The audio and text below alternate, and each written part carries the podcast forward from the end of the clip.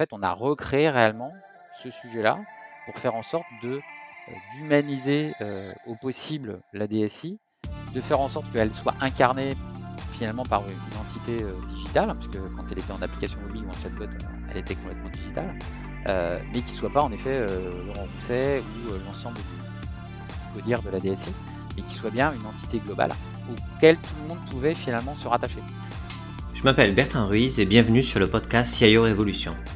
Si vous êtes curieux de connaître les enjeux organisationnels, les solutions pragmatiques et les réflexions sur la transformation des entreprises qu'ont les CIO français en 2022, vous êtes au bon endroit. Ici, pas de langue de bois, que du concret. Mais avant de commencer, je me présente.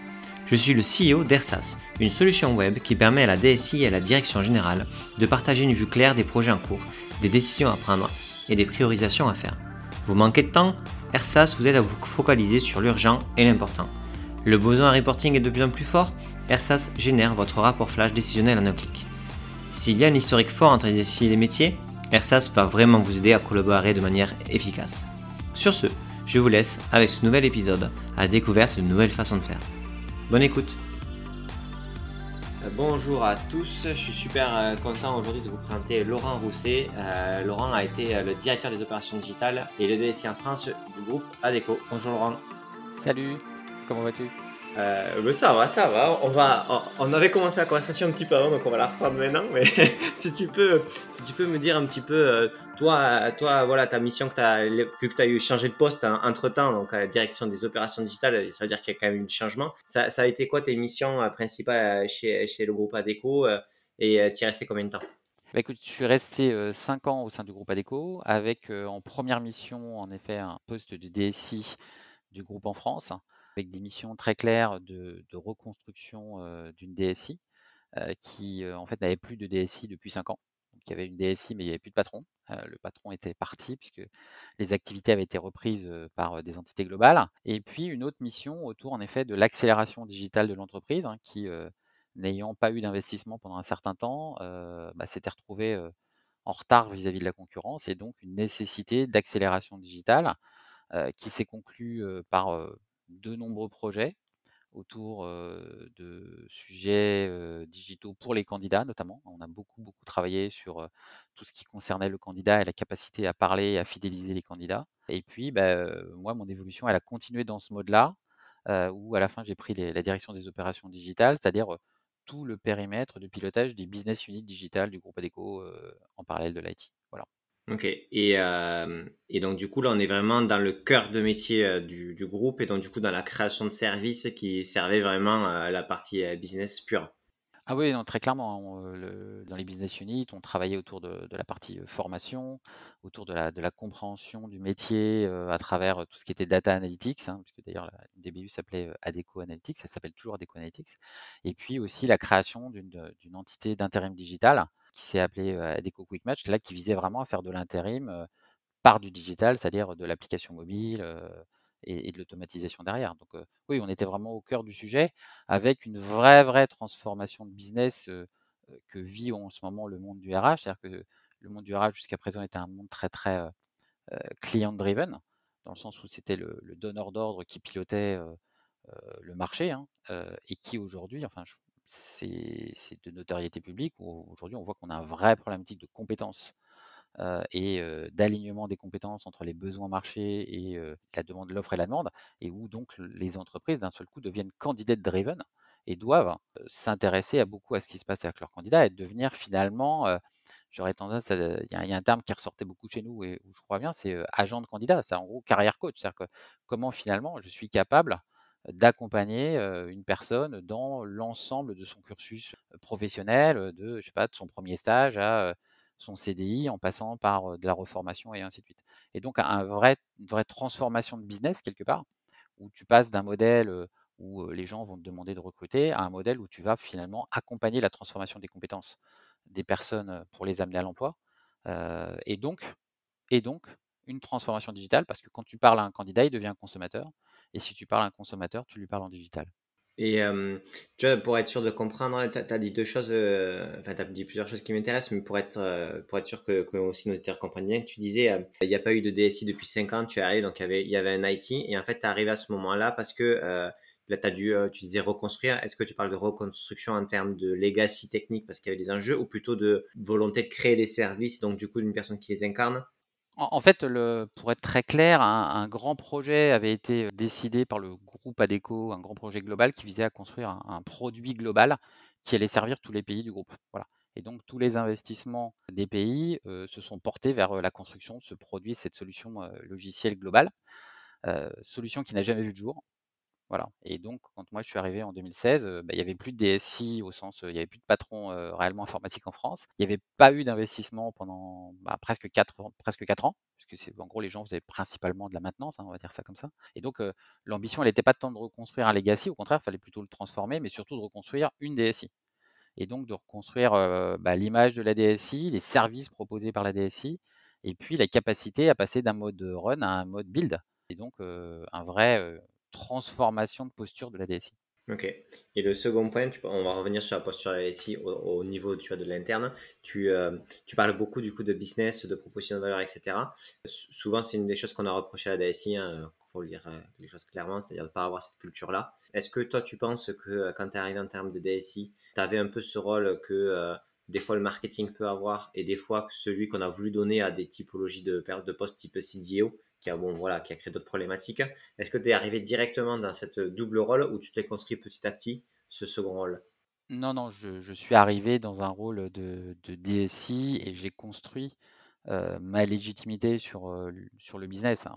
c'est très compliqué d'arriver dans une DSI, comme je te le disais, euh, hélas, un petit peu en déshérence, parce que très clairement, on avait expliqué aux gens des régions que bientôt ils n'auraient plus besoin d'eux, hein, c'était, un peu l'idée quand même. Donc de leur dire que bah non, hein, vous avez de la valeur, vous avez du talent, euh, reconstruisons des choses ensemble. Et donc déjà tu dois reconstruire en interne, et puis tu dois reconstruire vers tes clients internes et leur expliquer euh, qu'il y a quelque chose. Et une fois que tu as réussi à démontrer les choses, oui, tu peux après aller expliquer qu'en effet toi aussi tu parles un langage business et que tu es à côté d'eux. Ok, et donc, euh, ok, super intéressant. Donc, tu une, as une reconstruction, une image à faire en interne, et par, euh, parce que tu as prouvé avec tes équipes, vous avez réussi à vous positionner comme on peut être vraiment créateur de business ensemble, et pas juste une DSI, on va dire tooling interne, mais euh, DSI marketing, DSI CTO, enfin création de, création de services. Ok, alors tu parlais donc de, de comment tu as redoré un peu le blason de la DSI en interne. si tu avais des, apprentissages à nous faire à, nous passer sur la façon dont tu tu, tu as un peu roadmappé ça. Par exemple, souvent, euh, tu vas entendre des euh, Ah, ben oui, on a fait des quick wins pour montrer qu'on a apporté la valeur. Bon, ok, d'accord, très bien. Mais globalement, comment, comment tu t'as structuré un peu ta démarche pour arriver à gagner, à montrer que ça délivrait et à gagner leur confiance surtout? Bah, Je pense que le, sujet du quick win reste quand même entier parce que euh, la première chose qu'on demande à une DSI, comme à toute direction d'ailleurs, hein, il n'y a pas de la DSI dans ces cas-là ne doit pas échanger, c'est le delivery et, que donc à un moment donné, la première chose qu'on te demande, c'est de délivrer. D'ailleurs, ça, c'est un sujet intéressant, c'est aussi sans, sujet de roadmap, c'est que moi j'avais euh, un poste euh, COMEX au niveau du groupe ADECO et que dans ma posture COMEX, j'étais d'abord membre du COMEX avant d'être DSI. Euh, je pense que c'est quelque chose aussi qui est assez important, c'est de dire, quand je suis autour de la table avec l'ensemble des autres personnes du COMEX, que ce soit les patrons des ventes, du marketing ou autres, je suis d'abord à leur niveau et, donc, je vais avoir le même langage qu'eux parce qu'on va prendre des décisions stratégiques autour de la table et, ainsi de suite. Ce qui fait que quand on redescend au niveau de la DSI et des directions techniques, il faut avoir la même posture. Donc, c'est une posture de direction d'un niveau COMEX. Et donc, euh, le delivery est aussi important que la direction commerciale qui doit remplir ses budgets et ainsi de suite. Donc, ça veut dire porter une exigence et faire reporter une exigence sur la capacité à délivrer tout aussi importante que celle qu'on peut avoir, si je prends les agences à déco, à délivrer le budget, à recruter des gens. Ça, c'est un sujet important parce que au-delà du quick win, c'est remettre, je dirais, un petit peu l'église au milieu du village par rapport à c'est quoi les basiques de l'entreprise, c'est quoi les basiques de, la DSI. où en effet, de temps en temps, on peut avoir l'habitude de penser que c'est normal d'être en retard sur des projets, en fait. et il n'y a pas de raison de l'être. Non, non, mais ça paraît bête, mais c'est une question de posture importante qui même par rapport au COMEX, euh, on ne doit pas s'échapper, on dira bah oui, euh, il y a un tel qui est en retard. Enfin non, non, c'est de la responsabilité de la personne de porter les sujets et c'est de la responsabilité de la direction de l'assumer. Et donc, dans le, dans le sujet, au-delà en effet de délivrer, de trouver des, choses qui se portent réellement euh, et qui soient très visibles par le business, il y a quand même une ambition aussi globale de posture générale de l'ensemble des personnes de la DSI vis-à-vis du delivery. C'est-à-dire leur rappeler c'est quoi les enjeux, c'est quoi la mission du sujet. Et donc, on a commencé par ça. On a commencé à se dire, voilà, finalement, c'est quoi la mission de la DSI vis-à-vis du groupe ADECO et qu'est-ce qu'on veut rendre voilà, si on parle de nous, qu'est-ce qu'on veut faire en fait et, ça a été un premier travail par rapport à ça. et une fois qu'on a fait ce premier travail, on a décliné ce que ça voulait dire morceau par morceau. Et je pense que un, on a construit donc une vision Hein, mission, vision. Alors, c'est des bien grands mots, souvent, on les a plutôt quand tu parles de stratégie d'entreprise, mais je pense que c'est la même chose quand tu commences à construire des stratégies IT. C'est-à-dire, en gros, qu'est-ce qu'on veut faire? Et chez, chez ADECO, on a fait un truc qui était à la fois super simple et super ambitieux, mais on parle peut-être loin, qui était déjà simplifier la vie des utilisateurs. Et de se dire, voilà, notre job, ça va être déjà de simplifier la vie des utilisateurs. Et quand on dit utilisateur, c'était à la fois les utilisateurs internes, mais aussi les clients externes ce qui était déjà une dimension très très différente. C'est-à-dire que si tu considères que ton candidat devient un utilisateur, euh, tu dois apporter une simplification de sa vie. Donc tu dois t'intéresser à ce que tu produis, ainsi de suite. Donc déjà, une dimension qui est à la fois interne et externe. Et donc, euh, bah, tout ça, ça fait que ça rayonne de manière un peu différente. Et puis après, bah, quand tu dis euh, c'est quoi simplifier la vie? Bah, C'est de la customer experience. Hein. Est-ce que c'est facile à utiliser? Est-ce que c'est sans couture? Si je suis à l'extérieur, mais ça veut dire qu'il y a de la sécurité si je suis en extérieur, ça veut dire que c'est du 24-24. Voilà. En fait, tu tires une pelote qui fait qu'à un moment donné, tu reconstruis les bases de ce que ça veut dire être vigilant vis-à-vis de ton délivré et délivrer de la valeur. Et ça te permet aussi, dans ton discours vis-à-vis du business, de t'assurer que tu coches les cases quand le business vient de voir. Une fois que tu as exposé ça, ce que je te décris là, hein, ça fait partie de la feuille de route, qui était une feuille de route aussi stratégique d'un point de vue posture, stratégique d'un point de vue applicatif. Je ne vais pas vous décrire après la roadmap projet, enfin, toi, ça, c'est des sujets qui sont beaucoup plus classiques, mais la posture amont, qui était de dire, voilà, nous, le cadre dans lequel on va travailler pour vous délivrer ça. Ok. Et est-ce que ça, tu pouvais, tu pouvais, tu pouvais, as pu le faire parce que des fois c'est un point que je vois, c'est-à-dire que la vision, donc tu arrives dans, un, dans, une période aussi compliquée pour le groupe forcément, parce qu'il y, y, a un projet qui n'a pas porté ses fruits. C'était aussi un changement, j'imagine, de, de position sur le marché et tout. Est-ce que la vision et les objectifs de l'entreprise étaient clairs pour les collaborateurs avant même de ceux de la DSI alors, on était en effet, comme tu le dis, hein, tu as, raison de le préciser, on était un peu en pleine transfo. Moi, je suis arrivé en, 2016 où il y avait, on venait d'avoir euh, un nouveau changement de, gouvernance avec un, nouveau président qui était en train d'établir une stratégie euh, de 2017 à, 2020. Et donc, en effet, euh, il, y avait un, il, y avait un sujet, il y avait un sujet de transfo. Maintenant, elle, ce sujet de stratégie et de transformation, il a beaucoup plus un impact sur la partie roadmap projet, entre guillemets, que sur la posture que tu as toi-même. et, tu vois ce que je veux dire, c'est que je pense que ce qui est intéressant assez vite dans cette partie de reconstruction, ça a été de donner une identité de forme, presque plus de forme que de fond, finalement, à la DSI, en disant, et, ça c'était intéressant parce que je on l'a tout de suite, moi je l'ai tout de suite porté vis-à-vis de, la direction générale, voilà ce voilà comment nous on va être, voilà ce qu'on veut faire, voilà ce qu'on assume de faire et voilà ce qu'on va, dans quelle posture on va se mettre pour vous délivrer tous les projets dont vous avez besoin. Parce que finalement, euh, ton, patron, la seule chose qui l'intéresse, ça va quand même être le delivery que tu as et la, valeur créée pour le business. Et à partir de là, ça veut dire que si tu actes cette posture et cette identité, quand euh, le business vient de voir ou quand tu vas voir le business et que tu travailles sur des projets, sur ta roadmap et ainsi de suite, tu vas t'assurer que déjà tout ce qu'on te propose comme projet coche bien les cases toi, tu as rempli. Que si tout le monde est d'accord pour dire il faut que ce soit de la customer experience, que ça soit simple, que ce soit machin bidule, et que tu as un super utilisateur expert qui vient de voir avec un projet de six mois où en gros c'est enfin lui ça lui fait super plaisir, mais ça ne sert pas les besoins du business en agence et qu'au contraire tu es en train de, tordre complètement le modèle, bah là tu peux dans un discours, j'irais d'égal à égal, gentiment lui dire écoute, moi j'ai un problème, c'est que ça, ça ne correspond pas à la stratégie qu'on a pour délivrer vos projets, nos projets. Donc qu'est-ce qu'on fait? Est-ce qu'on s'est trompé? Ou est-ce que ton projet, à un moment donné, il n'est pas aligné par rapport à ce que me demande le business? Et donc, tu arrives dans une discussion qui est, aussi une dimension où finalement les arbitrages que tu peux avoir sur les projets deviennent des arbitrages où tout de suite l'enjeu business prend la main sur des enjeux d'expertise. Ouais, mais il faut, il faut que ce soit clair. Il faut qu'il soit clair. Ah ben, il faut que ça soit très clair, mais il faut le poser dès le début. C'est-à-dire que je pense qu'un des, points importants, c'est que, et c'est pour ça que j'insiste toujours sur la posture finalement, hein, on dit toujours le, poisson pourrir par la tête, moi j'y crois assez. Je pense que malgré tout, même si c'est dans des structures horizontales et où tout le monde participe à la construction, il y a quand même des besoins et des devoirs d'exemplarité de chacun. et, et une nécessité d'identité.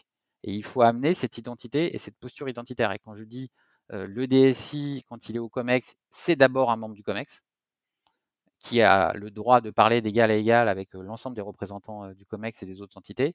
Si tu n'as pas ça et tu n'as pas cette capacité à le faire, forcément, tu te retrouves toujours dans les visions d'eux. Et donc, ton message, il est quand même beaucoup moins fort parce que tu as une capacité de discussion qui est quand même un petit peu moins grande. Une fois que tu es autour de table et que tu peux en parler, forcément, tu as le même langage, tu as, un langage un langage stratégique, tu as un langage où tu, on t'explique le business et donc quand même, tu dois être à même de le comprendre. Donc ça veut dire que tu dois faire aussi l'effort de le comprendre et de le parler et, ne jamais demander aux gens de comprendre ton truc, mais en tout cas, toi, faire l'effort de comprendre leurs besoins. Et puis d'être très clair vis-à-vis de la forme et de la façon dont tu vas travailler avec eux. Donc c'est la mise en place de la gouvernance, bien sûr. Hein. Il y a des choses qui sont basiques, hein, donc peut-être que je les évoque pas, mais c'est réexpliquer une gouvernance, réexpliquer quelles sont les parties prenantes, ce que vous voulez délivrer, et surtout comment tu vas le faire? Et je pense que le comment est souvent un, quelque chose qu'on oublie. On parle beaucoup du quoi, tu vois, on parle de la roadmap, on parle du quand, on parle très peu du comment finalement. C'est-à-dire quelle est la posture dans laquelle je vais me situer pour le faire? Et pour autant, quand tu regardes une entreprise, elle a une culture d'entreprise, chaque entité a sa culture. Et souvent, la DSI, on est, on est rarement sur une culture du. enfin, on, parle d'agile ou ainsi de suite, mais c'est pas tant l'agilité, c'est vraiment de dire c'est quoi, en fait, quand tu rentres à la, quand tu vas voir les gens de la DSI, ben, il doit avoir une sorte de culture qui doit être bien sûr alignée avec celle de l'entreprise. Donc à Déco, il y a beaucoup de bienveillance et donc ben, la culture, elle était associée à cette bienveillance. Mais néanmoins, on, disait très clairement, nous, on veut faire du mobile first, on veut faire des choses simples pour les utilisateurs, on veut amener de la sécurité et ainsi de suite. Donc, est-ce que toi, quand tu as des projets business, est-ce que ça répond à ces enjeux-là? Et, dès que tu es sur ces discours-là, alors évidemment, c'est pas, il faut les tenir, mais ça amène les gens à avoir des, postures très très différentes, très clairement. Et, c'est une question d'identité. Encore une fois, moi je crois beaucoup à une gestion identitaire de la, de DSI pour que la DSI ait une identité au même titre que les autres directions ont une identité. Et je pense que c'est un des vrais, vrais leviers du sujet, toi, du marketing de la DSI, qui est, un peu notre thème aujourd'hui, qui est de dire finalement la DSI est une direction comme les autres. Ce qui n'est pas le cas souvent. Hein. Hein, on, parle, on parle toujours des fonctions support versus les fonctions commerciales et ainsi Et la fonction DSI, elle est support du support souvent. Mais ça, ça je suis d'accord avec toi sur le constat. Euh, ok, moi, c'est ce que je vois aussi. Euh, mais en fait, à quel moment on se dit que la technologie, puisque c'est ce que la, DSI apporte, n'est pas euh, dans le cœur du réacteur de l'entreprise? Pourquoi le switch ne se passe pas? Est-ce que c'est là juste, est-ce que les DSI aujourd'hui n'ont pas la bonne posture en termes de communication et de leadership? Ou est-ce que c'est un historique tellement fort qu'il y a un changement de mentalité? Ou est-ce que c'est que euh, la direction générale n'est pas encore convaincue que tout projet, euh, tout, changement va toucher à la technologie, qu'à un moment donné, on doit maîtriser cette technologie-là? Ouais, moi, je, ne suis pas sûr que ce soit une incompréhension de la technologie, parce que je pense que tout le monde vit dans un, monde technologique et qu'à la limite, il y a quand même une certaine appétence. Je, ne suis pas certain que ce soit ça. Il y a deux choses. Il y a, il y a une... Après, il y a comment je l'exploite. Et ça, par contre, les gens ne savent pas forcément. Et donc, finalement, on rejoint à ton point 1 qui est le leadership de la personne qui la met en place. Pourquoi est-ce que je mets de la technologie en fait? Que le, why, toi, j'ai parlé beaucoup du comment. Il y a bien sûr le pourquoi. C'est-à-dire que les cinq why qu'on doit poser à chaque fois, enfin, il faut le faire. et, il faut le, mettre de manière claire parce que sinon, tu fais de la techno, tu risques de faire de la techno pour de la techno. Alors, il y a des cas où il faut faire de la techno pour de la techno. Et moi, j'ai milité très très longuement pour que on arrête de, faire des cahiers des charges dans, des coins et qu'après on vienne nous voir avec des cahiers des charges parce que je parce j'y crois pas parce que je pense qu'aujourd'hui le premier sujet, c'est déjà en effet de savoir quels sont les cas d'usage, c'est-à-dire qu'on est passé du cahier des charges au cas d'usage, hein, ce, qui est, deux choses différentes, et que la techno rebat les cartes du business. Là, je suis complètement aligné avec toi. C'est-à-dire que c'est pas seulement un enabler, c'est que c'est même quelque chose qui va, qui va au-delà de l'enablement, c'est quelque chose qui peut même construire des nouveaux business. Et ça, en effet, c'est des sujets où ben, les personnes de la DSI, entre guillemets, doivent avoir cette vision, doivent avoir cette curiosité pour pouvoir, en effet, quand ils s'adressent aux gens du business, avoir la capacité à, dire quelque chose que la DSI ne dit jamais, c'est non. Mais non pas de manière négative, mais un oui mais, qui est de dire, qui, est, de dire à un moment, euh, oui mais il y a certainement mieux à faire, oui mais on pourrait faire quelque chose d'autre, ou, accompagner de manière différente. Et pas simplement prendre le cahier des charges en disant là, ils nous font faire encore les vieux trucs. Quoi. Je pense qu'il y a une dimension très très dynamique vis-à-vis du sujet, mais c'est vrai que c'est des, des pans de posture Et, de manière très transparente, tu peux ne l'asseoir que si tu es un peu pertinent vis-à-vis de ton delivery. C'est-à-dire que si tout est en vrac, que tu as des bugs de partout et que ça pète de partout, autant te dire que c'est pas la peine d'en parler. Enfin, ce qu'on se dit là, ça sert à rien. Enfin, on, évacue le sujet et on passe à autre chose. Hein. On est d'accord. Dans la pyramide de Maslow, c'est juste tu as un legacy que tu maintiens et qui fait que ça tourne euh, et que ça pète pas tout le temps, mais c'est que tu arrives, tu peux pas faire d'évolution forte si tu crées pas une build, une capacité de build, ce que tu disais, et euh, plutôt orienté à business avec des cas d'usage, etc. Et, euh, et, donc du coup, toi, donc tu as une posture de, de, de au Comex, c'est une posture que tu gardes à la DSI. Premier point. Deuxième point, tu dis, tu définis une vision à la DSI c'est-à-dire qu'est-ce que nous, on pense qu'il faut, il faut faire pour que ça fonctionne en termes de techno? Donc, tu disais module first, sécurité, il n'y a pas de moyen. Quelque chose qui soit simple, toujours pratique. Et c'est un peu le filtre de la DSI qu'elle met sur toutes les demandes et, et volontés des, des, des différentes euh, business units. Et ensuite, tu disais quoi? Tu disais euh, incarner. Euh, comment tu es incarné? Bah, incarner identité, hein, toi, c'est ce que tu veux, c'est cette notion identitaire qui permet à un moment donné de construire un même langage ou une même culture à l'intérieur du truc. Alors souvent, tu peux le faire beaucoup par du KPI. Hein. Encore une fois, hein, je, suis toujours, enfin, ce que je dis là se met au-dessus de tout ce qu'on connaît de bonne gouvernance avec les bons projets, d'ouverture, enfin d'ouverture en tout cas de communication vis-à-vis des KPI. Moi, je suis pour l'ouverture et l'open book pas du tout sur, le, sur la black box. Hein. Je pense qu'il faut ouvrir et, rendre ouvert le plus possible et dire quand ça va et dire quand ça va pas. Ça, c'est un vrai, vrai sujet aussi. Que je pense qu'on on a tendance à, se refermer et donc montrer beaucoup de KPI et de présenter beaucoup de KPI. Et je sais que ça, tu, Bertrand, de ton côté, tu es assez sensible aussi, donc j'ai pas de souci. Et, à partir de là, ça amène et ça va amener un élément de confiance. Transparence apporte de la confiance et de l'engagement. Mais c'est évident. Et, pour tout le monde. Parce que d'un seul coup, tu mets les gens, c'est-à-dire que tu ramènes les gens avec toi. C'est-à-dire que si tu es capable de leur faire comprendre tes problèmes, de les présenter de manière euh, honnête, finalement, il n'y a pas de raison que les gens en face de toi, ils aient juste envie de te démolir. Moi, j'ai toujours plutôt reçu des choses en disant bah, Laurent, comment on peut t'aider? Je suis d'accord avec toi. Mais moi, ce que j'ai vu sur la transparence, c'est que c'est pas tant une volonté de pas être transparent qu'une opacité par défaut dans la façon de faire et le comportement qui est pas, tu vois, c'est pas une, volonté de pas être transparent. C'est juste que les supports qu'on utilise, la façon dont on va faire les choses. Par exemple, un truc très bête.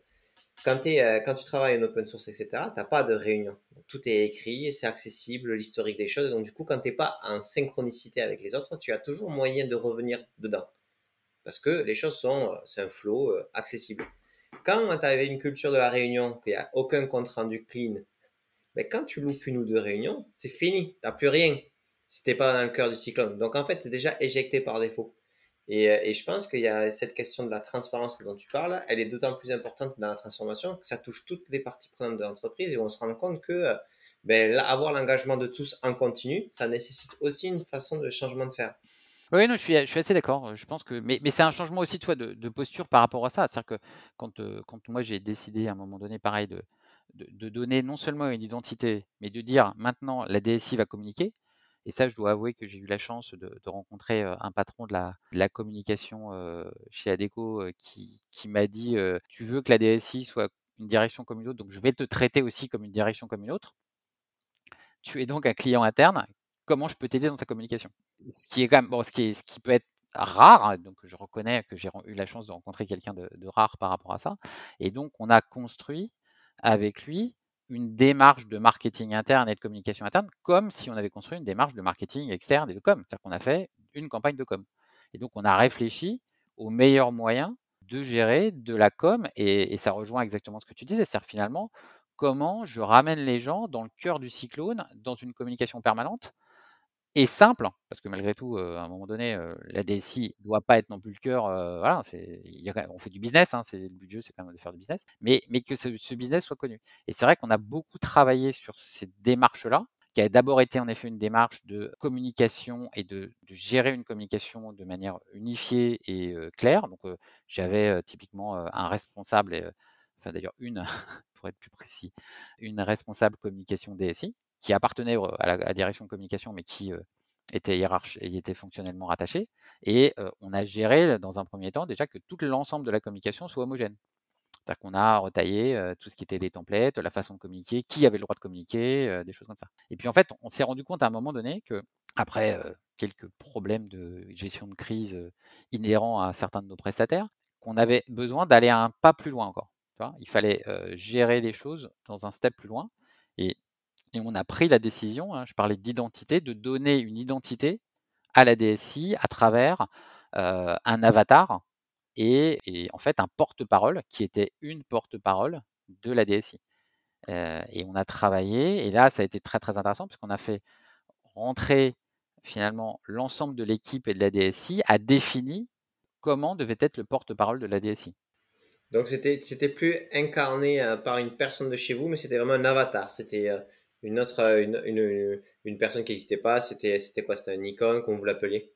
Ah, c'est alors c'est c'est une personne qu'on a inventée. Donc on a fait un, persona. On a exactement travaillé sur des systèmes de persona.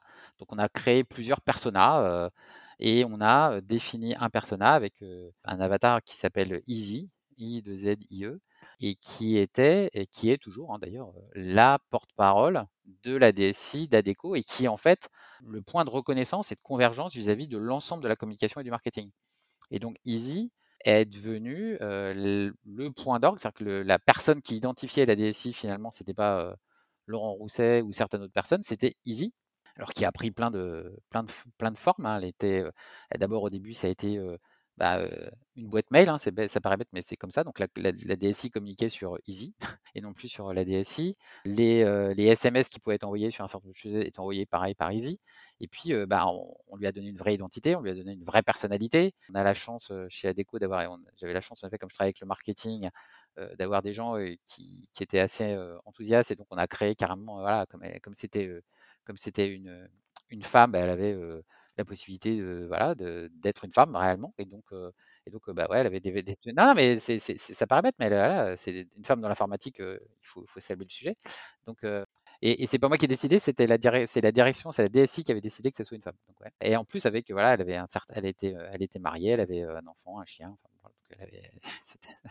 c'était non mais c'est mais c'est intéressant parce que tu lui donnes une vraie vie quoi. Et donc et, derrière bah voilà on avait des silhouettes en carton easy on avait des et puis Easy, elle a pris plein de formes. Elle est devenue une newsletter, elle est devenue un mail, euh, elle est devenue des tableaux de bord, elle est devenue euh, des chatbots et une application mobile.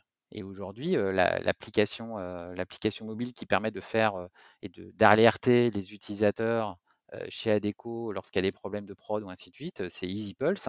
et en fait, bah, tu as sur ton appli directement le tableau de bord et la santé de l'ensemble des applications, de l'ensemble du groupe. les KPI de communication étaient des KPI de communication associés à Easy. Donc un, vrai sujet, ce qui fait que on parlait plus de la DSI, on en parlait en tout cas, mais on parlait beaucoup d'Easy. Alors en bien ou en mal, hein, parce que de temps en temps, Easy elle prenait des fléchettes dans le dos, mais ça c'était quand ça marchait pas bien. Mais une vraie incarnation très très forte, avec à chaque fois des discours très forts, des discours mais aussi simples, et, qui permettait d'avoir un ton toujours constant. Et je pense que ça, ça fait partie exactement de la communication qu'on peut avoir. Hein. c'est que on parle des éléments de langage, on parle de la culture, on parle du ton. En fait, on a recréé réellement ce sujet-là pour faire en sorte de d'humaniser au possible la DSI, de faire en sorte qu'elle soit incarnée finalement par une entité digitale, puisque quand elle était en application mobile ou en chatbot, elle était complètement digitale, mais qui ne soit pas en effet Laurent Rousset ou l'ensemble du, du, codir de la DSI, mais qui soit bien une entité globale auquel tout le monde pouvait finalement se rattacher. Et les gens avaient, en fonction de leur capacité à écrire des, mails, ils avaient le droit ou pas d'utiliser Easy. Quand on devait faire des communications, c'était forcément ça, et ainsi. Mais c'est assez. Ce qui est intéressant, c'est que, un, ça a permis d'amener l'ensemble de l'équipe et, de la direction derrière un concept assez fort hein, et assez innovant finalement, puisque c'était moi c'était la première fois que je, que je faisais ça et que je voyais ça très clairement. ça a en effet permis de donner une identité ultra forte à la DSI, presque plus forte que les autres directions, ce qui fait qu'en fait on est passé d'une direction, on dit n'était finalement pas une direction comme les autres. Hein. Finalement, pour pouvoir être une direction comme les autres, on est devenu une direction qui n'était pas comme les autres. Bon, alors je ne sais pas si c'est un biais positif ou négatif, mais en tout cas, c'était une réalité.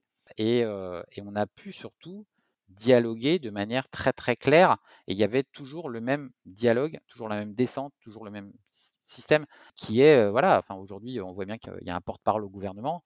C'est quand même le porte-parole du gouvernement qui donne aussi un peu de ton, qui va dire les choses qui vont bien, qui va dire les choses qui vont pas bien. Et ben là, c'est la même chose. Ce qui fait que quand il y avait des problèmes, quand ça allait bien, ben, c'était toujours Ozzy qui le disait. Voilà. Et quand ça allait pas bien, elle commençait, et puis en général, c'est moi qui arrivais derrière. Hein. donc, bon, c'est quand même aussi normal. Mais, mais l'avantage, c'est que en effet, on a créé une dimension très très claire, avec, je pense, une certaine fierté des équipes derrière. Ouais, tout à fait. Et est-ce que tu, tu, peux nous en dire un peu plus juste sur la fréquence et le quotidien des, des informations liées au projet, au projet que vous portiez C'était quoi? C'était toutes les semaines Vous vous envoyez des news sur ce qui se passait hein? Ouais, on avait alors on avait différentes newsletters, c'est-à-dire qu'on avait on avait de toute façon une, une communication donc une, communication permanente à travers les, les axes de, toutes les plateformes collaboratives euh, disponibles sur Adeco, puisqu'il y avait un, une, digital, workplace sur lesquels on avait, euh, on avait aussi une communauté, euh, une communauté easy. Donc on était comme sur un fil, comme sur un fil Twitter, on était capable de communiquer en permanence sur ce qui se passait. Donc c'était de la communication quotidienne sur sur les projets. Alors, tu avais, avais, un fil de communication qui était plutôt un fil de communication d'alerte et d'annonce sur des problématiques diverses et variées comme on peut rencontrer dans un grand groupe. Et puis, des communications qui étaient sur, en effet, les déploiements des nouveaux projets. on avait une communication mensuelle sur la roadmap et donc tous les déploiements roadmap que les gens allaient avoir. Donc, on communiquait très fortement sur, la roadmap projet. Donc les utilisateurs savaient, connaissaient à la fois la roadmap technique et la roadmap business en disant voilà, telle application va vous permettre de faire ça. C'est-à-dire qu'on n'était pas en train de vous dire tiens, vous allez recevoir la version 4.11, mais en lien avec tel process et tel cas d'usage, voilà ce qui va se passer à partir de ça. Et donc, on communiquait aussi ça. Donc, ça, c'était des choses qui étaient mensuelles sur la roadmap globale. Sinon, ouais, c'était des communications quotidiennes sur ce qui se passait, sur ce qui allait arriver. Et puis, chaque fois qu'il y avait un déploiement, il y avait une communication qui arrivait avant, une communication qui arrivait après, toujours par les canaux officiels. C'est-à-dire qu'en fait, on n'était pas, on essayait d'utiliser le mail au minimum, mais c'était toujours soit en effet par, par la communauté, soit, soit on pouvait le faire par quand ça concernait des, spots sur du SMS, soit par l'application mobile ou sur l'application mobile, tu pouvais directement avoir l'information. la newsletter tombait de manière régulière parce que malgré tout, les gens aiment bien les mails. Mais c'est vrai qu'on a essayé de sortir de la, partie uniquement mail pour aller plutôt vers de la communauté, vers des sujets où les gens pouvaient même réagir par rapport à ça. Donc c'était quand même plus intéressant. Mais c'est quotidien. Une fois que tu passes dans ce mode de communication, tu te rends compte que tu dois devenir quotidien, en fait. C'est-à-dire que si tu as un porte-parole, tu dois devenir quotidien. Et de même que tu dois tweeter, tu dois tweeter ce qui se passe, tu dois tweeter ce qui se passe, ce qui va bien. Enfin, tu es quotidien, quoi, de toute façon. Et aujourd'hui, tu as vu ce, tu as vu par des connaissances à toi, dans notre groupe, etc., des gens qui ont, qui sont allés aussi loin que ça dans l'incarnation ou dans la communication en continu. Alors sur la communication en continu, oui, moi j'en ai, j'en ai, j'en ai croisé parce que, parce que ça, sur, des, sur des groupes où à la limite la, communication est presque plus naturelle en fait, hein, parce que le, business s'y prête plus, avec une posture très très différente. Maintenant, sur les sujets d'incarnation tels qu'on l'a fait, je ne l'ai pas vu de manière très transparente, je ne l'ai pas vu. J'avoue qu'on a été certainement, on a poussé le sujet relativement loin, mais parce que, parce que je pense qu'à un moment donné, on en a eu besoin. C'est-à-dire que il faut toujours passer un step. C'est-à-dire que quand Easy a été créée, elle est arrivée au, bout d'une année. Moi, je suis arrivé en fin 2016, à la rentrée 2016 chez Adeco. Easy a été la décision de lancer Easy, ça s'est fait un an après en fait. Et on a présenté Easy en janvier 2018 à tout le monde lors du, kick-off, c'est-à-dire le lancement de l'année de l'entreprise. Sur scène, j'ai présenté Easy et pour que Easy soit officiellement reconnu et soit présenté. Donc ça a été un processus un peu long, donc réfléchi, parce que on avait commencé à structurer la démarche de communication, parce qu'on avait des résultats de delivery et qu'on voyait qu'en fait, on communiquait mal sur ce qui allait bien. Parce que c'est ça en fait le sujet, c'est qu'en fait, le, vrai problématique de la communication de la DSI, c'est que c'est que des communications d'alerte. Enfin, moi, je connais beaucoup de gens qui communiquent, qui communiquent quand ça va mal. Et puis en effet, tous les mois, tu reçois la newsletter des projets qui ont été délivrés. Mais toute la journée, tu as reçu, tiens, il y a un bug machin, il y a, le réseau qui a pété un tel, et ainsi de suite. Donc l'ambition à un moment donné, c'est de se dire, OK, ça existe, et la transparence que tu évoquais, elle doit nous amener à être transparent et à communiquer sur ce qui ne va pas. Mais mince, il y a plein de choses qui vont bien. Et, comment à un moment donné, et comment à un moment donné, on ne doit pas plus banaliser l'échec que le succès? Et au contraire, il faut qu'à un moment donné, on ait une capacité à rebondir et apporter des messages qui soient cohérents vis-à-vis de, vis-à-vis de ça. Donc typiquement, de, manière assez... Et donc on, a, on a décidé de franchir le pas avec Easy, avec cette communication plus engagée vis-à-vis d'un porte-parole. Et ce qui était assez intéressant, c'est que Easy, elle avait une capacité quand elle apparaissait, donc elle avait différents avatars et elle, avait, elle avait des avatars où elle était des avatars où elle était contente. Voilà, c'était sympa. et, des avatars et des avatars. Alors le marketing m'avait fait en gros quatre, tu vois, quatre, émotions. J'avais quatre émotions. Il y avait, l'émotion contente, une émotion bon, bof, une émotion plutôt colère et une émotion pleur. Et, et, me je, dis mais, pourquoi vous avez, vous avez l'émotion pleur C'est bizarre quand même. on va pas, sauf s'il y a un décès, mais c'est pas l'idée quand même. Elle dit non, mais s'il y a quelque chose qui ne va pas, elle doit être triste que ça aille pas. Je dis mais non, non, elle n'est pas triste.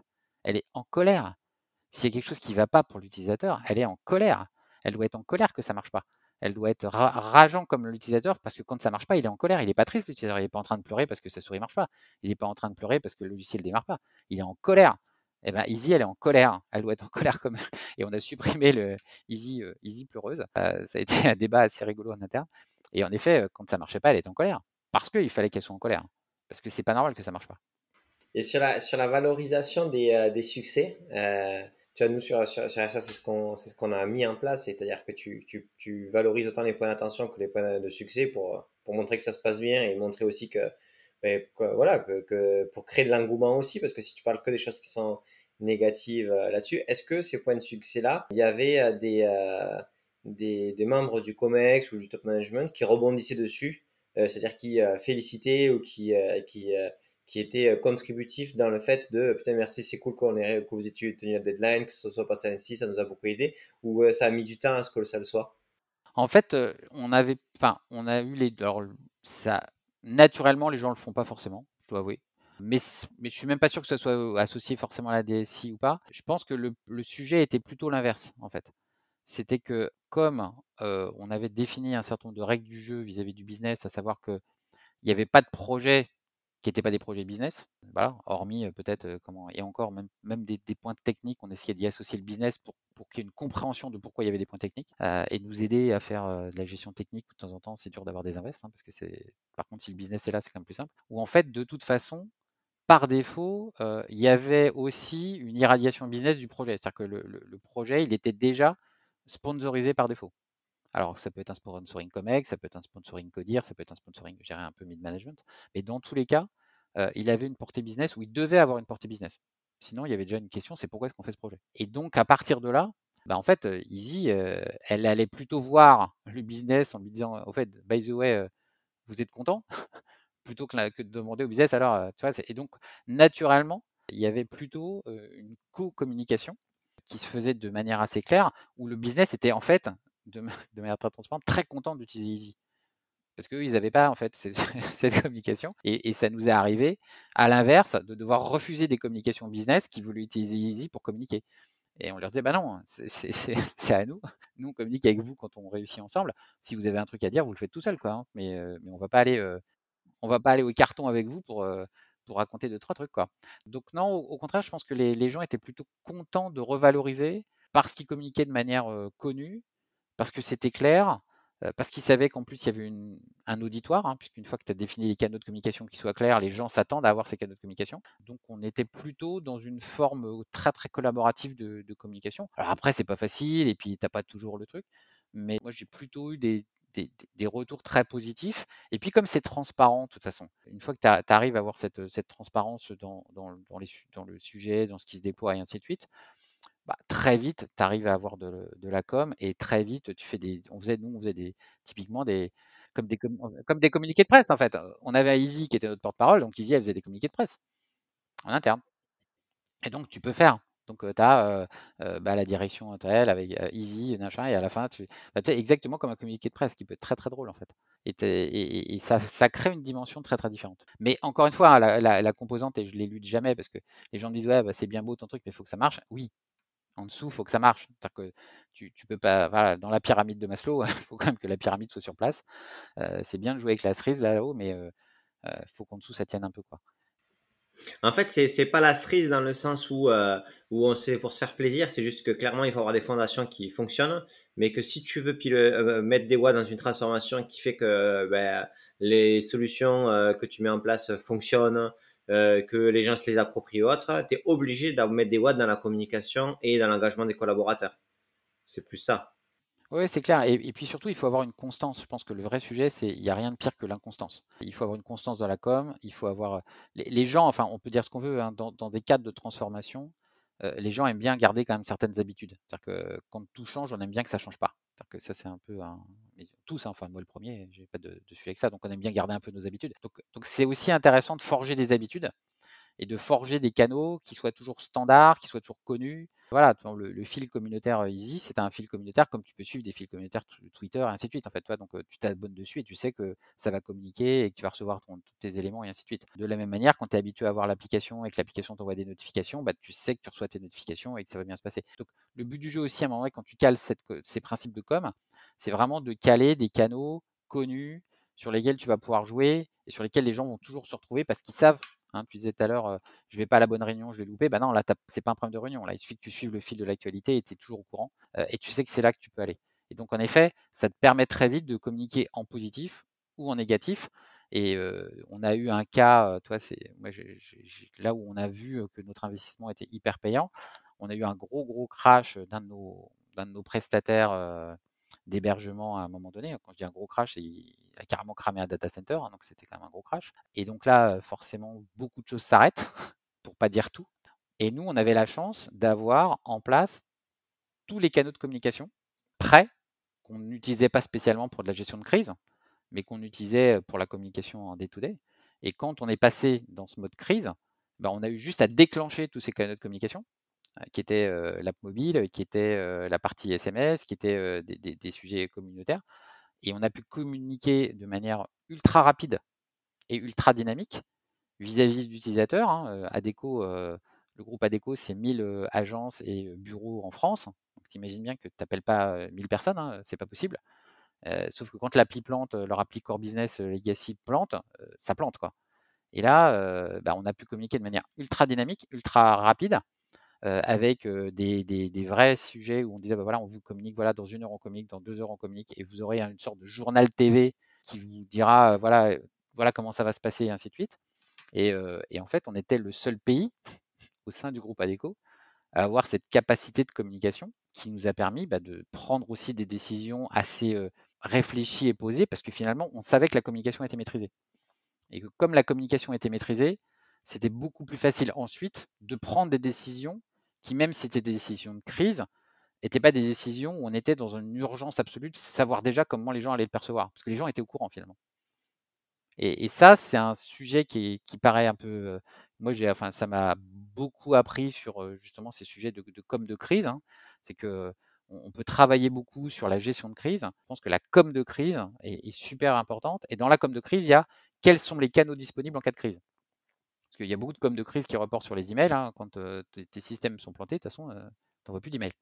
Donc, le, sujet de la com de crise et des canaux de com de crise font partie aussi de ces sujets, je pense, qui finalement étaient une sorte de, bah, bonus associés à, nos, à nos, outils de communication et marketing et qui sont super importants parce que derrière, quand tu maîtrises ta com, hein, tous les gens grands communicants te le diront, quand tu la maîtrises, c'est quand même beaucoup plus simple d'agir et tout le monde est rassuré. Moi, je vois, j'avais voilà, on avait les canaux de com, tout ça tombait, voilà, toutes les heures, ça tombait, et toutes les heures, tu avais des news. Et toutes les heures, on disait voilà ce qui va se passer, voilà ce qu'on a monté, voilà ce qu'on est capable de remonter, voilà ce qu'on n'est pas capable de remonter, voilà dans quelle direction tu vas. Enfin, c'est super important. Et, là, en effet, à chaque fois, bah, c'était Easy qui communiquait. Elle en a pris un peu plein la tête, la pauvre, mais c'était aussi un moyen quand même de, très très simple et en tout cas qui nous a permis de passer la crise mieux que beaucoup d'autres pays où, si tu veux, ils n'avaient même pas les numéros de téléphone des directeurs d'agence.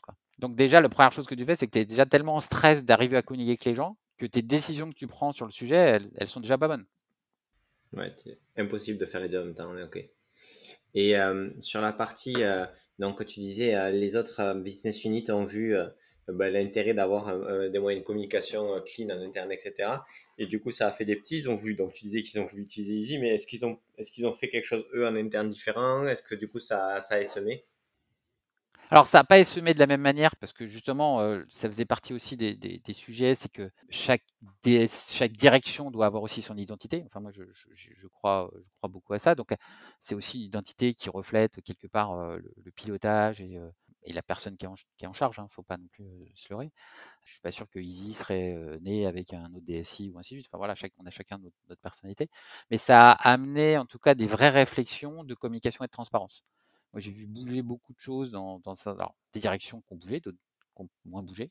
Mais les fonctions support au sens large ont beaucoup, beaucoup plus bougé pour communiquer. Tu vois, la, la direction financière a pas mal bougé et a compris à un moment donné, en effet, qu'il fallait améliorer la com sur un certain nombre de sujets pour éviter des dissonances, même si c'est très compliqué quand tu t'appelles à déco et que tu es coté en bourse et que donc tu peux pas tout dire à un moment donné parce que c'est quand même compliqué. Mais néanmoins, il y a des nécessités de communication pour le faire, en interne spécifiquement. Idem sur les parties RH qui, qui pour autant ne sont pas forcément les entités qui communiquent déjà pas mal, mais qui, voilà, donc comment t'améliores, c'est quoi ton, sujet? Et donc euh, des, vraies réflexions qui sont après portées sur des réflexions de bah, finalement euh, la DSI, euh, elle a des systèmes de, hotline, il y a du helpdesk. Est-ce qu'il ne faut pas mettre des helpdesk en place de la même manière au sein, au sein des entités support? Est-ce que ça ne fait pas du sens d'avoir ce genre de choses? Donc il y a eu des réflexions autour de ça, c'est-à-dire de reconstitution de centres finalement de services autour des entités support pour aller vers un- un- une meilleure communication vis-à-vis du business et une meilleure prise en compte surtout des besoins. Et pas simplement euh, un, gentil, euh, un gentil comptoir euh, devant les gens. Quoi. Donc ça, ça, je dirais qu'il y a une évolution, mais j'ai pas vu de révolution. Mais oui, il y a eu quand même une, vraie évolution. Ouais, parce que, parce que la transparence, une fois que tu l'as fait d'un côté, les- c'est quand même compliqué. Moi, j'avais des, quand tu communiquais, il y avait des gens qui disaient, mais mais c'était, mais pourquoi nous on communique pas? Je ne sais pas, il faudrait que tu demandes à ton patron. Parce que les gens, euh, ah, finalement, trouvaient plutôt sympa d'avoir plein d'infos. C'est-à-dire qu'en fait, à la fin, ils disaient, mais en fait, euh, il n'y a que vous qui communiquez. Je dis, mais non, il n'y a pas que nous. Mais nous, nous quand, on, quand on communique, tu sais où tu vas aller le trouver, en fait. Tu as besoin de chercher les 18 000 mails que tu as reçus. Tu sais où aller chercher. Ok. Et euh, du coup, la, posture euh, de, donc de communication, euh, donc de clean de legacy plus de communication, t'a amené à, à pouvoir créer de la, de la valeur et monter plutôt euh, de, de juste gestion IT à création de services. C'est ça que tu me disais au tout début. Ouais, tout à fait. Ouais. Ouais, parce que bah, après derrière, bon, il y, a une appétence. J'avoue que j'ai une appétence naturelle sur le, pour le business et, euh, et le digital. Je suis un peu né dedans, donc forcément, euh, ça, ça, ça vit malgré mon, grand âge. Euh, mais euh, mais c'est vrai qu'une fois que tu es dans cette posture, que le, qu'au niveau du business et même la direction générale comprend qu'en fait ce que tu fais, c'est vraiment euh, à destination du business et que la techno peut servir le business, euh, fondamentalement, en effet, ta posture change, ton poste change et, tu peux aller euh, vers euh, des postes où en effet tu prends en charge de la techno au service du business et même voire de, la techno pour faire du business. Hein, toi, la, une startup euh, d'intérim digital interne, c'est d'abord de la techno. Hein, et tu fais du business par de la techno, uniquement, finalement. Idem pour la partie euh, où, là, c'est de la data, où tu, crunches de la data pour décrypter le marché de l'emploi et tu vends de la techno. Alors, c'est sûr que tu vends euh, ce que tu sors de la data, mais c'était vraiment de la techno pour, euh, pour sortir et pour cruncher de la data, euh, décrypter l'emploi, décrypter les compétences, les, métiers en, les métiers en tension, les pénuries. Donc, oui, c'est, tu arrives en fait à démontrer que la techno peut créer de la valeur pour l'entreprise et que même c'est un relais de croissance potentiel. Mais tu vois, c'est quand tu dis que ça peut et que c'est même euh, un relais potentiel, moi ce que je me dis c'est euh, autant est-ce que c'est le est-ce que le DSI en cap ce DSI ou tel ou tel l'autre est en capacité de l'incarner, de le créer, c'est une chose, mais que euh, une entreprise, tu vois, la techno c'est forcément enfin je dire très très peu d'entreprises, même ébénistes aujourd'hui, où la techno peut impacter ton business de manière dingue avec euh, des machines à commande numérique, ça, ça dépend de la façon dont tu veux travailler, bien sûr. Mais, euh, mais du coup, est-ce que tu penses que, enfin, ma question elle est, est-ce que tu penses que maintenant les DSI qui vont être recrutés, euh, cette nouvelle génération, ce ne sont pas des DSI qui ont une appétence business dès le début, une appétence market dès le début, qui doivent bien sûr faire leur preuve de gestion de legacy, etc., pour pas refaire l'erreur des CDO qui étaient hors sol, mais qui sont, euh, que le DSI, lui, il a une capacité de monter en puissance sur la partie business et qu'on va arrêter de faire des trucs un peu euh, mixtes. Il y, a, quelques années, je ne sais, pas si tu te rappelles, hein. c'est un sujet qui est de dire le, le DSI est mort. Ça, fait 30 ans. Ça fait 30 ans qu'on a voulu tuer le DSI. Alors, on a voulu tuer le DSI avec le directeur financier. Bon, manque de bol, ça n'a pas marché. Puis après, on a voulu tuer le DSI avec le, le directeur marketing. Ça n'a pas marché non plus. Après, on a voulu le tuer euh, avec, euh, avec pas mal les RH. Hein. Les RH ont, essayé pas mal aussi, hein, mais on l'a pas tué. Et puis là, on, a, essayé de le tuer avec le CDO et on l'a toujours pas tué. Donc, je, pense que le, DSI est quand même le, poste le plus, euh, résilient de, de l'entreprise parce que je pense que c'est le poste qui a le plus évolué dans l'entreprise parce qu'il est au contact de la techno et que ces dernières années, ce qui a le plus évolué, c'est la techno. Et que, et que, en effet, comme tu le dis, les, DSI qui arrivent aujourd'hui, euh, quels qu'ils soient, ont été baignés sur cette évolution et cette transformation de techno qui a modelé le business, quoi qu'on en dise, et que donc oui, ils sont en capacité de le faire parce que finalement, c'est ce qu'on leur demande de faire. Euh, on, doit leur demander de faire ça. Et c'est à eux-mêmes, même si on ne leur demande pas, de le faire. Je pense qu'aujourd'hui, ça fait partie des missions du sujet, de comprendre que néanmoins, la techno, si elle fait beaucoup de choses, ne fait pas tout, parce que malgré tout, il y a quand même des sujets, notamment dans tout ce qui est transformation, la transformation de la culture de l'entreprise, parce qu'il est quand même toujours plus simple de mettre une nouvelle version d'une application mobile que de changer la culture d'une entreprise. Et que donc il y a aussi quand même un temps de l'entreprise sur lequel il faut s'aligner, et qui est quand même aussi très très important. Hein. Le temps de l'entreprise est, quelque chose de différent. Moi j'ai vécu dans des entreprises où les temps étaient différents. Hein, tu vis pas dans des entreprises avec un temps de, jardinage comme tu vis avec des entreprises de vêtements, hein, on citait les marques. mais, mais globalement, c'est pas le même temps. Hein, c'est pas les mêmes saisonnalités, c'est pas les mêmes rythmes. Et encore une fois, même l'intérim a un temps qui est encore plus court.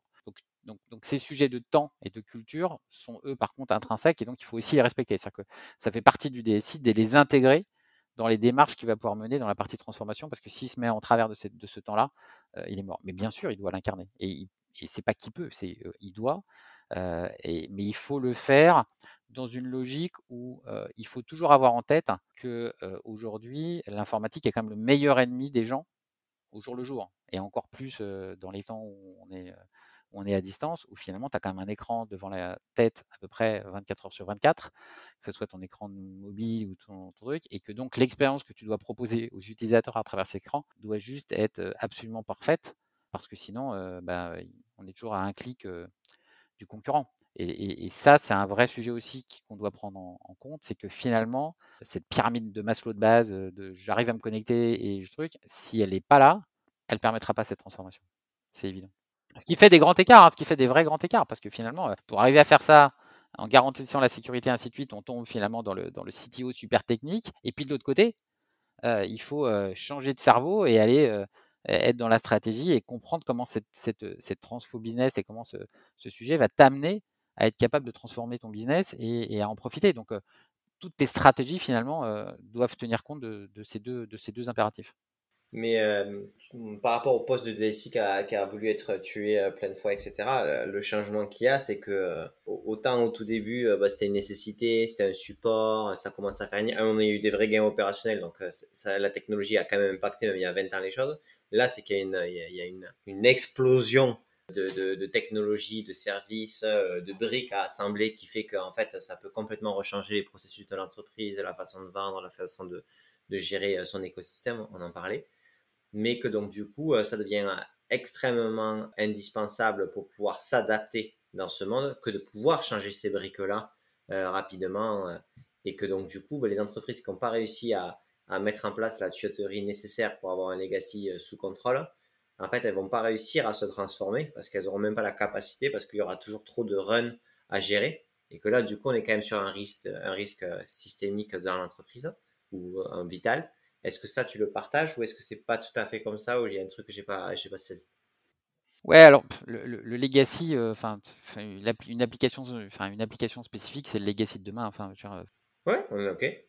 Mais il y a des legacy plus ou moins, plus ou moins forts euh, qui sont plus ou moins critiques.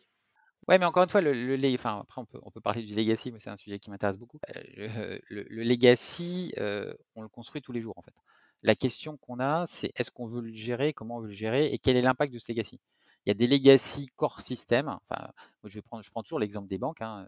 Alors j'espère que je dis pas trop de bêtises parce que j'ai jamais travaillé, mais j'ai quand même deux trois amis qui y bossent. Où il y a encore des Z-series au fond de la cave. Et ça fait quand même pareil, 30 ans qu'on dit qu'on va remplacer les Ethereum. Manque de bol, les Ethereum, ça fait super bien les plus et les moins. Et finalement, dans les banques, et les multiplications aussi, mais souvent les divisions, ça marche très bien. Et pourquoi changer des chaînes opérationnelles, transactionnelles qui font des plus et des moins? On n'a jamais le ROI pour le faire. La vraie question, c'est est-ce que cette partie-là a un, intérêt à être changée vis-à-vis de mon business Ou est-ce qu'il suffit que je le plateformise hein? Moi, je l'ai fait chez Adeco, on a mis une jolie couche d'API sur l'outil de paye et finalement, ça suffisait. Ou est-ce qu'au contraire, il faut que je repense mon business de manière absolue? Non pas que je le dématérialise, mais que je le digitalise. Hein. Moi, je fais une très grosse différence entre la dématérialisation et la digitalisation. Et quand je digitalise, là, c'est mon process qui change complètement. Et finalement, mon legacy, il a peut-être dans ces cas-là plus de sens d'exister. Mais, mais, mais toi, le, legacy, en tout cas, n'est pas, est pas quelque chose qu'il faut voir dans, un mode de où est-ce que je le pose et versus mon process. Et, je pense que c'est dans cette logique-là qu'il faut toujours travailler sur, sur sa gestion du, légataire et ça n'empêche pas forcément d'évoluer. Il faut juste savoir est-ce que c'est quelque chose qui est posé, et puis je te dis, on peut le plateformiser. J'ai pas vu de cas où on ne pouvait pas le faire, hein, franchement, partout. Ou au contraire, je vais m'inscrire dans une logique de digitalisation de mon process, donc je le repense complètement et je, réinvente ma, façon de travailler. Et dans ces cas-là, je vais réinventer mon legacy, je vais le faire, je vais le faire évoluer. Mais c'est toujours des, des, sujets de trade-off par rapport à ça. Et, je pense que le but du jeu des entreprises aujourd'hui, c'est surtout de s'assurer qu'elles mettent en place, que, quand elles mettent en place en tout cas un, système euh, d'USP ou ainsi de suite, que la valeur créée par cette entité-là, elle, soit, elle soit claire. C'est-à-dire que moi, je défends l'idée que le spécifique aujourd'hui doit être dédié à ce qui fait la différenciation unique de l'entreprise sur le marché. Sinon, c'est une aberration parce que il faut aller chercher sur étagère ce qui existe ou racheter une startup qui va le faire. Enfin, mais, mais, mais arrêter le développement spécifique pour faire du spécifique. Ça n'a de sens que si en effet on ne le trouve pas ou au contraire c'est l'asset principal de l'entreprise. Il y a plein d'entreprises où c'est pas leur asset principal et où ils reconstruisent des legacy alors que dans ces cas-là il faut acheter parce que quand tu achètes ça va plus vite. Hein. bon après make or buy legacy c'est un autre sujet. Bon, mais j'espère que vous avez kiffé ce podcast. Euh, comme toujours, n'hésitez pas à le partager euh, sur euh, LinkedIn, à le partager à, vos collègues, chefs de projet IT, DSI. Ça nous aide toujours à, trouver de nouveaux et de, des DSI toujours plus intéressants. Et écoutez, ciao